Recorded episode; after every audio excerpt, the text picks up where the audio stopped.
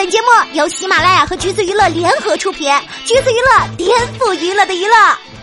Hello，大家好，欢迎收听橘子新鲜报，我是橘子君钓儿。本来二零一八年三部开年大剧《如懿传》《赢天下》和《远大前程》全部跳票以后，这个一月份的新剧就有点惨淡了。小楼又东风，傻白甜的总裁文就别说自己是谍战剧了。恋爱先生又是一部中年版本的极光之恋，对凤求凰的缝纫机造型已经无话可说。翻拍的《寻秦记》告诉我们当年的 TVB 到底有多优秀。本来以为一月份的国产剧就这样的时候，横空出世了一部《和平饭店》，刚开播几天，分数就已经稳定在八点四分。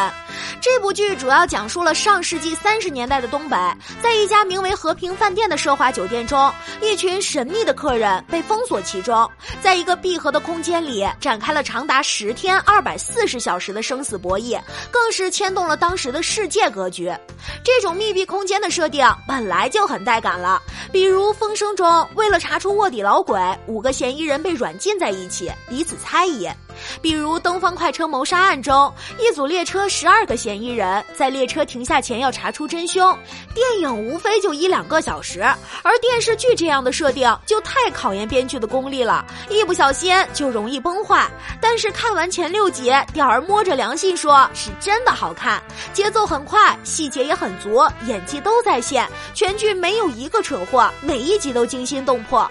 陈数出演的是行为痕迹分析专家陈佳颖，完全不出戏；而雷佳音是黑瞎子岭的二当家王大顶，待人接物相当的匪气。同时，这位山大王又很与众不同，他主修戏剧，最爱莎士比亚，天天把自己是东三省唯一受过高等教育的土匪挂在嘴边。